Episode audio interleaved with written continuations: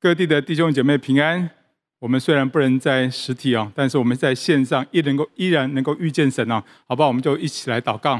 所以说，我们谢谢你，今天早上再一次求你对我们说话，引导我们进到神的同在里，透过四世纪，透过你的话语来教导我们，让我们认识你，我们也认识这个环境，以至于我们靠着主，能够在环境当中依然来敬拜神、认识神、依靠神。谢谢耶稣，谢谢主。祷告奉耶稣的名，阿门。这段时间，我们进入到四世纪。四世纪可以说是以色列人的黑暗时期。那他们一直处在一种痛苦的循环里面，正是所谓的四部曲啊。我们来看一下投影片啊。好，第一部曲是什么？第一部曲，以色列人离开上帝。那耶和华啊，他们行耶和华看为恶的事情。那第二步呢？他们受欺压。再来是第三步，他们呼求耶和华。最后一步是上帝再次为他们兴起士师来拯救他们。今天我们要查考的士师是底波拉，同样也有这四部曲。在这一次的循环当中，第一步啊，以色列人做了什么样的恶事呢？我们来看五章八节，以色列人选择新神，征战的事就临到城门。他们做的恶事就是离弃耶和华，去选择新的神。他们去拜巴力，去拜亚瑟拉，去拜迦南人的偶像。那接着第二步，他们受的很大的苦，他们的苦可以说是内忧加上外患。那外患是什么呢？四章三节说啊，四章三节说，迦南人用铁车九百辆，大大欺压以色列人。他们怎么欺压呢？五章六节，五章六节又说，在亚拿之子迦三的时候，又在亚亿的日子，大到无人能行。都是绕道而行。哎，什么叫做大道无人能行？要绕道而行呢？啊，因为以色列人之所以不敢走大道，是因为啊，是因为迦南人他们会用铁车攻击这些过路的人。大家可以想象一下，在武侠小说里面，哈，我以前常常看武侠小说，也看武侠小说的电影啊。哎，在武侠小说里面，那个镖局运镖车啊，哎，突然路上就突然出现一些盗匪来抢劫这个镖车。哦，那其实那个时候以色列人一直不敢走大路，原因是什么？就是因为迦南人会来打劫他们呢、只要他们走在大路上，迦南人就会来打劫他们，所以他们只好绕道而行。所以以色列人走在路上都充满了惊恐。还有呢，当时以色列人还没有使用武器，还没有使用铁器，也没有铁匠，而迦南人已经有铁器、有铁匠，而且他们有铁车了。以色列人根本没有可以打仗的兵器，当然他们会被迦南人压得死死的。还有呢，不只是外患，还有内忧。五章七节提到以色列中的官长停止。原来以色列各支派当中应该是有一些官长，他们可以负责管理。但是这个时期，这个时期出现了官荒啊，也就是说，没有人想，也没有人敢做官，因为当官太辛苦了，而且会丧命。所以当时以色列人他们面对内忧外患，他们痛苦到极点。那接着第三步，他们呼求耶和华，因为痛苦把他们逼到上帝的面前。接着进入到第四步，上帝就为以色列人兴起了士师，但是这一次很特别，上帝为他们同时兴起了两个士师啊。那那其他的时期呢，都是只有一个士师啊。而当时士师他们的责任、他们的功能有两个。第一个功能是他们要治理、审判、牧养百姓，哎，这是他们平常的日子要做的事情。而第二个功能是士师也要做军事领袖，要带兵打仗。而这个时期呢，上帝兴起了双士师，一个是底波拉，一个是巴拉。底波拉专门负责治理、审判、牧养的工作，所以当时的百姓都到他那里去听判断。那这是士师的第一个功能，而而另外一位士师巴拉呢，他负责带兵打仗，做军事领袖，所以是这是士师的第二个功能。所以呢，这个时期很特别，上帝兴起了双士师来发挥啊，来发挥，来承接这士师这两方面的功能跟责任。那所以呢，他们必须要充分合作，他们要共同来带领以色列百姓。今天我们的信息的重点就放在底波拉的身上。讲到底波拉，你会想到什么？你会想到什么？很多人可能会想到是女强人呢、啊，属灵的生命光洁很强，在家里、在教会、在职场呼呼呼风唤雨，指挥弟兄做这个做那个，有点像属灵的大姐大。请问底波拉是这样的事实吗？当然不是。那么底波拉是什么样的事实呢？还记得第一个主日，杨牧师带我们来看，从希伯来书来看啊，要成为士师最重要的条件就是他们的信心，而他们的信心有不同的特色，就会决定他们会成为什么样的士师。那那么底波拉的信心是怎么样的信心呢？用一句话来形容，他的信心就是在爱里面说诚实话、说真理的信心。怎么说呢？啊，我带大家来分析啊，大家注意看，注意看哦。啊，底波拉也是一个先知，而先知的工作，一方面是要看见当时的现况，而另外一方面，他要知道上帝的心意，然后把上帝对现况的纠正、鼓励、安慰的信息来讲出来。那底波拉呢？他怎么样忠于他的先知的角色呢？那我们来揣摩一下，来揣摩一下哦，底波拉跟巴拉的互动。巴拉也是士师哦，他负责军事，负责带兵打仗。当迦南迦南军队来攻打他们的时候，来欺压他们的时候，巴拉啊，应该知道，他应他应该知道他，他要负责起来带兵打仗。但是平时啊，他都是跟大姐这个底波拉一起带领百姓惯了，所以这次要他单独去带兵，他会感到害怕。所以呢，他就对底波拉说：“不行，你去我才去，你不去我也不去。”那底波拉怎么回答呢？底波拉就说：“好，我会陪你去。”但是接着他就跟巴拉说一件事实，他说呢：“你要好好的打仗，但是我要告诉你，你因为害怕你这一次的出征，你得不到荣耀。上帝会兴起另外一位妇女，她会得着荣耀。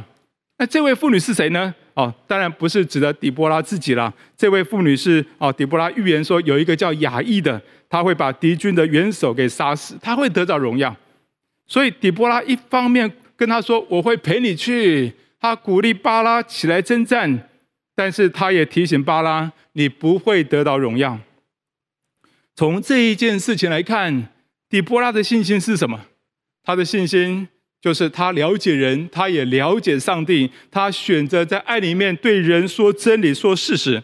他没有为了讨好巴拉而一味的催促他上场上战场，就不敢讲事实。他扮演好他先知的角色，他忠于他先知的角色，他把上帝的心意、把事实说出来。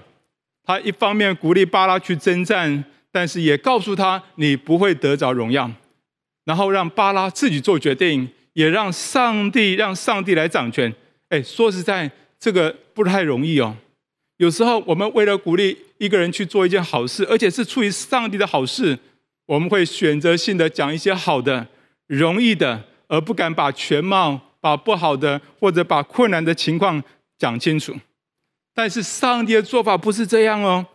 哦，这让我想到上帝呼召以赛以赛亚的时候，他怎么说？上帝说：“我可以差遣谁呢？谁肯为我去呢？”以赛亚说：“我在这里，请差遣我。”接着上帝说什么？上帝就把一些不好的、困难的情况跟他讲清楚。上帝说：“你去告诉百姓。”但是他们听是听见，却不明白；看是看见，却不晓得。意思是说，你要做的这个先知角色啊，在人看来是很不成功的，是没有荣耀可言的。你要去讲，但是他们不想听，他们不会理会你。但是你还是要讲。那接着以赛亚就问上帝说：“这样情况要到什么时候呢？”上帝回答说：“直到城邑荒凉，无人居住，房屋空闲无人。”地土极其荒凉的时候，意思是说，直到国家灭亡的时候，他们都不会听呐。哎，你有没有想过，上帝要鼓励以赛亚做先知，他应该讲一些好的、容易的、哇精彩的部分，怎么会把这些那么糟糕的情况跟他讲？难道不怕把他吓跑吗？哎，如果是我们，我们很可能选择选择性只讲好的，讲简单的。那些糟糕的情况，就让他未来自己去碰，自己去去去摸索啊。我们大概就不会就不会讲了。但是上帝还是跟他讲，目的是要以赛亚自己做选择。当将来碰到这样情况的时候，他才不不至于失望，才不会惊讶。所以，上帝是在爱里面跟他讲真理、讲事实最好的榜样。其实，耶稣也是如此哦。耶稣也是如此。还记不记得约翰福音最后一章，耶稣重新的呼召彼得，三次跟他说：“你喂养我的羊。”接着耶稣跟他说：“你年少的时候随意往来，但你年老的时候，你会被别人绑起来，带你去到你不愿意去的地方。”其实耶稣告诉他会怎么样死啊？耶稣事先就在爱里面把彼得要跟随主会遭遇到的悲惨情况跟他讲清楚，一点都不怕把彼得给把彼得给吓跑。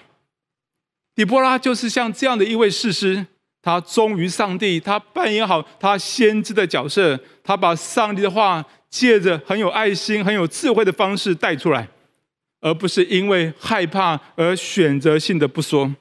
其实这是一种信心哦。这是一种信心，只有完全忠于上帝，而且相信上帝，而且而且真的完全交给上帝的时候，他才会敢这样的勇敢的在爱里面说真理、说事实，同意吗？而这样的信心才是真正的谦卑。你看到底波拉是一个很谦卑的人，怎么说呢？他没有跳出来对巴拉说：“既然你那么害怕，你把军权交给我，我来指挥好了。”他没有越位夺权。他反而说：“巴拉，你还是要带兵去打仗，只是我告诉你事实事实，因为你胆怯，你会受亏损。”底波拉的信心就是很单纯，在爱里面说事实、说真理，而不是为自己，而是为了爱对方，为了忠于上帝而讲，而在爱里面讲事实、讲真理。接着，我想问大家的：这样的信心会带出什么样的结果呢？其实结果很精彩啊！我们来看五章九节。这里说：“我心倾向以色列的首领，他们在民中甘心牺牲自己，你们应当颂赞耶和华。”再来看五章二节，因为以色列中有军长率领，百姓也甘心牺牲自己。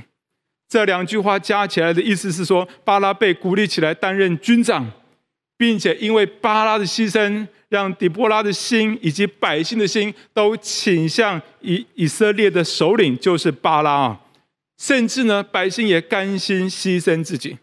所以底波拉在爱里面说事实、说真理的结果是什么？并没有把巴拉给吓跑，反而是把巴拉鼓励起来，而且帮助他思考，帮助他思考他起来征战真正的动机是什么？难道是为自己的荣耀吗？结果呢，他愿意放下自己的荣耀，而是牺牲自己。哦，那就算没有荣耀，他也愿意起来为百姓而征战。而巴拉的牺牲，也导致百姓的心归向巴拉，也愿意牺牲自己。感谢主，底波拉在爱里面对巴拉讲真理、讲事实，而不是选择性的只讲好的，好只讲一些一些容易的。那。这就影响巴拉不是为自己的荣耀而起来征战，而是真心为百姓，而是忠于上帝，而成为一个愿意牺牲自己的好领袖。百姓也跟着他，甘心的牺牲自己。刚刚我们读到的圣经说，以前以色列没有官长，因为官长都停止了。现在除了巴拉兴起，还有很多百姓跟他兴起。感谢主，当领袖愿意牺牲自己。不为自己的荣耀，而是真心爱人、忠于上帝，他就会带出一批、一群忠心啊、忠牺愿意牺牲自己的跟随者。有一位牧师说：“他说他讲了一句很伟大的话，他说什么呢？他说：牺牲的人才能够带出牺牲的人。套用到现在，我们教会也是一样。当牧者愿意牺牲，区长就会愿意牺牲；当区长愿意牺牲，小组长就会愿意牺牲。”当小组长愿意牺牲，小组员就会愿意牺牲，因为只有牺牲的人才能够带出牺牲的人。阿门吗？我一直期许自己不要为自己的荣耀，而是真心的爱人，真心的忠于上帝，甘心的牺牲自己。今天我们的教会、社会、国家跟职场，有没有一群真正愿意牺牲自己的人呢？不为自己的荣耀，而是真心爱人，真心的忠于上帝。如果没有的话，任何团队都没有希望。当教会有一群牧者、同工、小组长愿意在爱里面甘心的牺牲自己，就会有一群又一群的人愿意牺牲自己，愿意跟随弟兄姐妹。求主让我们的教会小组兴旺起来。所以我们先不要去，先不要去要求弟兄姐妹，先问自己牺牲了没有。那么，请问愿意牺牲自己的领袖是怎么产生的？就是要有人在爱里面对他说啊，在爱里面对他说鼓励、安慰、劝勉的话，在爱里面对他讲真理、讲事实，以至于能够帮助他，不是为自己的荣耀，而是有正确的动机为主而活。所以，我们很需要一批一批爱主爱人的忠于上帝的底波拉。那么，你们知道谁是最棒的底波拉吗？哦，其实是耶稣啊，就是耶稣。耶稣是最棒的底波拉。我提醒大家，不要把底波拉限制在姐妹啊，不然弟兄就不需要听了。底波拉最能够彰显耶稣的部分，就是像耶稣一样，完全的顺服上帝，忠于上帝。希伯来书第十章第七节那里提到说，耶稣说啊，我来了，为要照着你的旨意行。我们看到耶稣来到这个世上，他忠于上帝的旨意，以至于他在最小的事情上学习顺从，一直到最大的事情上，他更是顺服，以至于顺服，甚至他顺服以至于死。而且耶稣也常常在爱中对人讲真理、讲事实，但是他绝对不会伤人。这里说压伤的芦苇他不折断，将残的灯火他不吹灭。当耶稣看到那些罪人的时候，他会指出他们的罪，但是他爱他们，为他们牺牲，而不会把他们折断。彼得就是一个很好的例子。耶稣知道彼得将会三次不认他，他事先的就跟彼得说事实，他就指出彼得会犯的错。那耶稣跟他说什么？耶稣跟他说：“我实在告诉你，今夜鸡叫一些，你要三次不认我。”不过，虽然耶稣直接对彼得讲事实，指出他的罪，但是耶稣并没有带着愤恨、暴怒的情绪。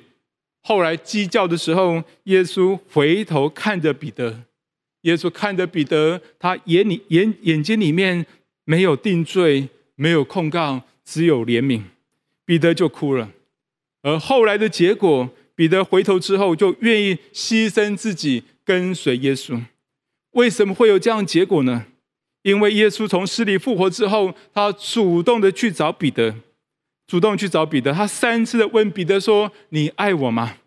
随后，随后又三次的告诉他说：“你喂养我的羊。”耶稣完全的接纳他，耶稣没有因为他三次不认主就完全的抛弃他，反而一次又一次，一次又一次，再次肯定说：“我呼召你，你来跟从我。”当彼得得到耶稣完全的接纳、完全的牺牲的爱的时候，彼得也甘心牺牲自己而跟随耶稣。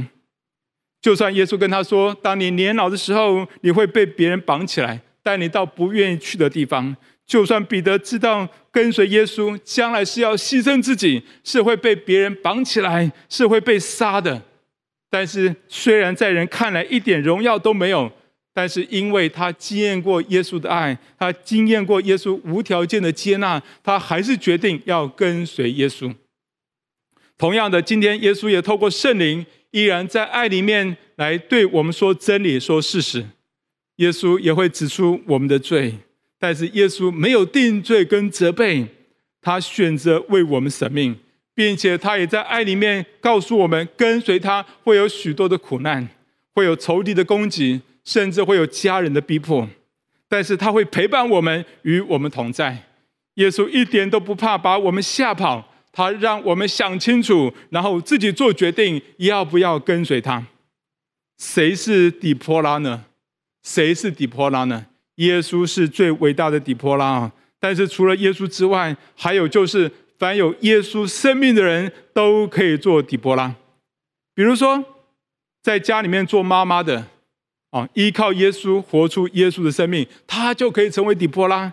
他会学会用温柔的智慧尊重先生，用话语来鼓励先生好好的做头。虽然有时候需要指出先生的错，指出孩子的错，但他也是在爱的里面，并且是陪伴他们一起来面对，并且他不会去抢先生做头的角色，他一直尊重鼓励先生做头。所以底波拉绝对不是虎妈啊。而是在爱里面向家人说鼓励、安慰、劝勉的话，在爱里面向家人说真理、说事实，并且陪伴他们一起来度过，就像底波拉陪伴巴拉一样。我知道有一位姐妹啊，她真的非常棒啊，因为她又有才干又有能力，她的学位、能力、收入样样都比她先生强。可是他一点都不高举自己。每一次别人要他做决定的时候，他总是会说：“我回去跟我先生讨论。”那其实呢，大家都很清楚知道啊，还不是他的想法啊。可是呢，可是他是从心打从心里面觉得要征询先生的意见。而他先生做决定，就好像这个在这个这个上司啊，在公文上批两个字啊，如你啊，如你啊，哇，那完全照着他太太的意思去做。哎，这个做头的很容易哎，因为因为太太很尊重他，很尊荣他，也不抢他做先生的角色，就像就像底波拉鼓励巴拉，尊重巴拉，他也不抢巴拉做军长的角色。结果呢，底波拉所说的，巴拉就照着去做。而这位先生非常爱他太太，这位太太也非常的快乐。所以，姐妹若要先生待你如皇后，那你要好好的待他如如国王啊！你不要去抢他抢先生在家里做头的角色，但是你也愿意在爱的里面对他说真理、说事实。感谢主，凡是在家里、在职场、在教会依靠耶稣。让耶稣的生命在我们里面活化出来，而愿意尊重人，并且在爱中对人讲鼓励、安慰、劝勉的好话，在爱里面对人说真理、说事实的人，就就是底波拉。我太太也是一位很棒的底波拉啊。那他常常提醒我的是，不要骄傲，不要高举自己。哎，他其实很敏锐。当我有一丝丝的骄傲的、一丝丝骄傲的言语跟举动的时候，哎，他不会在人面前吐槽。可是他会私底下提醒我，他一直帮助我不要为自己的荣耀打拼。有时候呢，我也会很不高兴，但是他只是说他该说的，他并不会强迫我做什么。但是最重要的是，他一直陪伴我去开拓教会。还有呢，啊，在我开拓桃园真理堂的过程当中，在我周围有一些很棒的底波拉，他们很尊重我，他们也在爱中提醒我一些事实。我记得去年疫情的期期间。上帝很奇妙的带领，让我们一下子在板桥、在巴德就开拓、开拓崇拜点、开拓教会。当然，我就花需要花一些时间来跑这些点呢。虽然各地都有团队、都有同工团队，但是我并没有注意到，我因此而忽略了我们桃园的大本营。但是感谢主，我们的弟兄姐妹很棒，有些同工就私底下告诉我要小心，不要忽略了桃园的弟兄姐妹。不要忽略了桃园的弟兄姐妹，你要跟他们连结，你要培训他们，你要带着他们一起做，不然到时候会变成你一个人跑，没有同工跟随。感谢主，童工及时的在爱里面告诉我事实，让我想到两件事情。第一是啊，第一是到底我拼命的打拼命的开拓教会是为了什么？是为为我自己的荣耀吗？还是主的旨意呢？第二呢？我觉得不能一个人侍奉，我需要团队。那我怎么样建立团队呢？说实在，我还真的不知道该怎么办。我只能祷告。但是感谢主，上帝的感动，而且上帝一步一步的带领我。上帝感动我要跟他们好好的连结，并且好好的带好门训班。但是也感谢神，感谢神。后来我们在周四晚上这个开的这个在桃园桃园真理堂实体聚会的这个门训班啊，因为什么？因为啊，因为疫情的关系啊。啊，因为那时候发生了布桃啊，布桃医院的院内感染，所以我们全部改成线上课程。没有想到改成线上之后，人就越来越多。那我们现在六个崇拜点的人都有人都有人上来受装备，大概有四十位弟兄姐妹起来受装备。那我们彼此有很好的连结。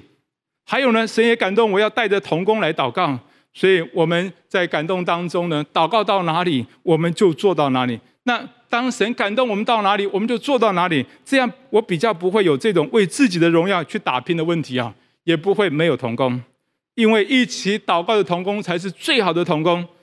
所以呢，现在我们的长子啊，我们现在长子每周一次，我们都有复兴祷告会。感谢主，现在我们有很多的事情，很多需要做决定的事情，我们都很快的在在这样的一个一个长子的复兴祷告会里面一起做决定。还有呢，我也约全职同工，每周每周有四次的一起祷告。我们现在有四位全职同工啊。还有呢，我我也邀请我们弟兄姐妹每天一起晨祷、午祷，还有一天是晚祷。感谢主，因为跟弟兄姐妹同心合一的祷告，让我感觉轻省非常多。而且有很多的同工愿意跟我一起来配搭侍奉。感谢主，我们的教会需要很多的底波拉。谁是底波拉呢？凡是依靠耶稣，活出耶稣的生命，而愿意在爱里面对人说鼓励、安慰、劝勉的好话，在爱里面对人说真理、说事实的人，都是底波拉。我们一起来祷告，好吧？我们有一点安静，在主的面前，我们求圣灵来帮助我们、光照我们。求神帮助我们，让我们里面可以有一个勇敢的心，可以勇敢的在爱的里面对人说鼓励、劝勉、安慰的好话，对人说真理、说事实，是在爱的里面，而不是在怒气的里面。好不好？我们一起有一点安静，在主的面前想一想，我们是不是常常在爱的里面对人说这些好话呢？还是在怒气当中才跟人家讲这些话呢？以及我们是不是勇敢的跟别人讲真理、讲事实呢？而且是在爱里面跟人讲真理、讲事实呢？我们有一点时间安静的默想，我们求主帮助我们，光照我们，光照我们里面所缺乏的，光照我们的软弱，以至于我们愿意回转来依靠神，做为做一个忠心的底波拉。所以说我真的恳求圣灵把那极宝贵的恩典赐给我们，所以说为我们当中所有的弟兄姐妹带到耶稣面前。好，让我们每一天学习依靠耶稣，让我们里面的耶稣的生命可以活化出来。主啊，以至于我们可以学像耶稣，耶稣怎么活，我们就怎么活。让我们可以学习忠于上帝，委身给主，以至于当你感动我们去做什么的时候，我们要忠于神的旨意。当你要我们去跟人在爱里面跟人说一些事情的时候，我求你给我们恩典力量，让我们在爱心的里面用爱心说诚实话，在爱的里面说真理，在爱的里面说事实。所以说我谢谢你，主，求你亲自教导我们，带领我们，好叫我们在爱的里面可以跟弟兄姐妹彼此很深的连接，彼此很深的能够说鼓励、劝勉、安慰的好话，彼此鼓励能够说这样一个真理，说事实。谢谢耶稣，愿你同在，愿你把这样的恩典给我们，让全教会活在彼此相爱的当中，让全教会彼此活在一个彼此劝勉、鼓励、安慰的当中。谢谢耶稣，谢谢主，祷告奉耶稣的名，阿门。